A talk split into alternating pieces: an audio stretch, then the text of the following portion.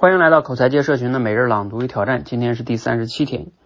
昨天啊，我听到一个说法非常受启发，问世界上最大的愚蠢是什么？答案是炫耀。奇怪啊，炫耀这心理呢，人人心中多少都有那么一点，无伤大雅呀，为什么反而是最大的愚蠢呢？哎，这就要追问到另外一个问题了，人最普遍的恶是什么？答案是是看不得别人好。如果啊我炫耀，那我。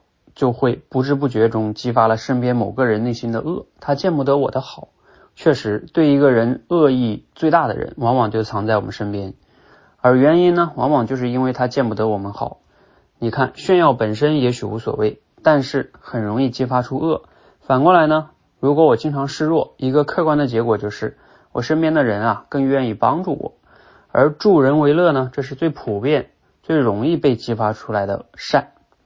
所以结论来了，炫耀之所以愚蠢，是因为它导致源源不断、源源不绝的恶；而示弱之所以聪明，是因为它导致源源不绝的善。好，再次罗胖六十秒哈。啊，那今天的内容你看了有哪些启发跟思考呢？你也可以谈一谈哈。我们今天的挑战呢是尝试以炫耀为话题，做一个三分钟左右的即兴分享。好，那我就从一个我们在社群中经常教大家的方法吧。叫二分法，呃，我们的主题呢就是为什么哈啊炫耀对我们可能没有那么多的好处。嗯，二分法呢，首先来讲呢，就是说你可以想一想啊，我们身边的人呢可以分为主要两类，一类呢就是人家过得比我们好很多是吧？啊，还有一类人呢就是过得和我们差不多或者是比我们差的人。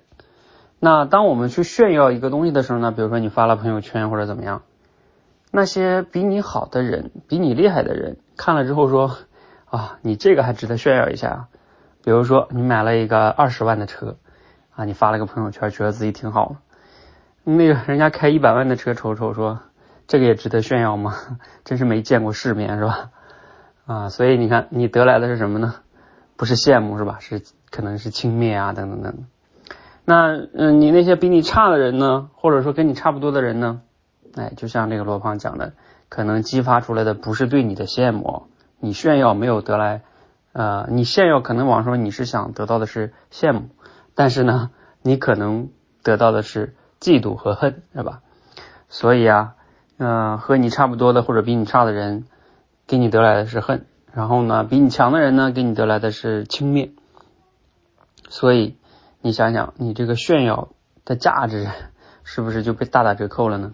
有时候我们从自我的视角可能感觉说，哎，我炫耀了一个东西，证明你看我挺好的，我挺厉害的啊，这是从自我视角看啊。但是你换位小角度想一想，从他人的视角看，可能你得到的就不是这个了哈。所以从我们刚才说这两个维度，一个是身边那些比你强的人和身边和你差不多或者比你弱的人来说。两个维度分析呢，好像炫耀对我们的好处都没有那么大，那所以我们就不要炫耀了啊，有什么好事自己偷着乐也行啊。